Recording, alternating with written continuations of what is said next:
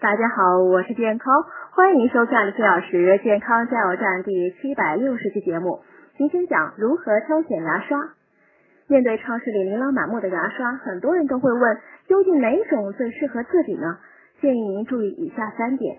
首先呢，要看刷头大小，刷头呢一般要稍小一点，以保证它在口腔中能灵活转动。儿童口腔小，刷头呢就需更小。总体来说呢，刷头大小要根据个人的情况。需要综合考虑口腔大小、张口长度及个人习惯等因素，并无统一的标准。其次呢，刷毛要选择软硬适中的或稍软的，但要注意太软的毛呢易刷不干净。另外呢，刷毛在切割后需经过磨毛处理，否则容易因太过尖锐而伤害牙龈。